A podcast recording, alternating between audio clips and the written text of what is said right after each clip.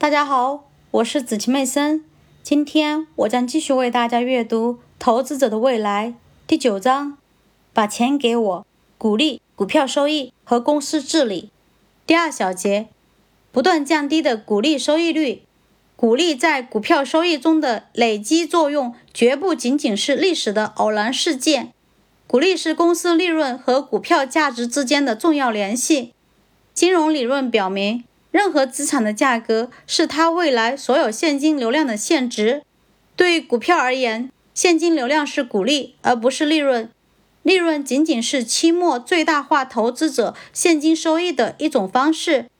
尽管大量的历史记录和理论都支持发放股利，可是过去二十年中，股票的股利收益率水平却创了新低。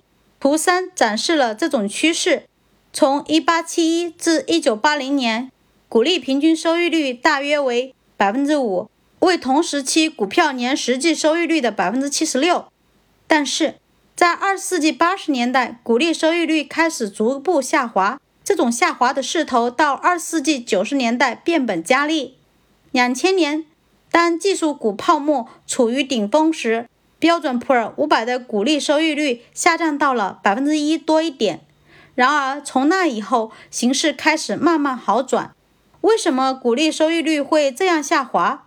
股利收益率在历史上是股票收益最重要的来源，它怎么会变得如此无足轻重？这里有三个原因：第一，投资者被一种信念所误导，这种信念就是发放股利的公司丢掉了有价值的增长机会，而这些增长机会是可以通过不发放股利来创造的。第二，在美国的税收系统中，鼓励被双重征税。